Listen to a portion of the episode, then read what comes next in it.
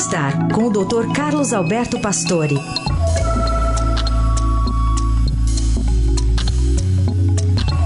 Hoje o Dr. Pastore fala sobre uma sensação que, aliás, eu, eh, acho que todos os nossos integrantes aqui do Jornal Dourado nessa madrugada, manhã aqui, tem uma tendência muito difícil de, de ignorar, que é a fome, né? A gente tem sempre fome, fome que acompanha a gente desde as primeiras horas do dia e, e segue assim ao longo, né, até a noite.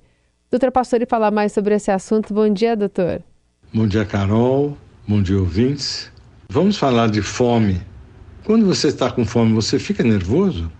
Não há dúvida que algumas sensações desconfortáveis podem surgir com a fome. Os pesquisadores observaram que o ato de sentir fome pode trazer emoções negativas, pois há uma relação direta com os fenômenos cerebrais.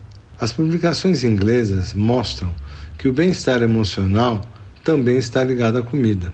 Os mecanismos que as pesquisas vêm trabalhando são os dois mecanismos que compõem o principal sistema de comunicação do corpo, através dos hormônios e dos neurônios. Os hormônios viajam pelo sangue andando com todo o corpo e podem detectar a queda do açúcar e que pode coincidir com o momento de fome. Não há dúvida que o corpo sabe lidar com a queda do açúcar, pois rapidamente pode liberar adrenalina e cortisol, hormônios do estresse que levam a um estado de alerta, aumentando o açúcar. Desta forma, esse estado, aliado à fome, pode realmente trazer um pouco de irritabilidade nos momentos que tivermos muita fome.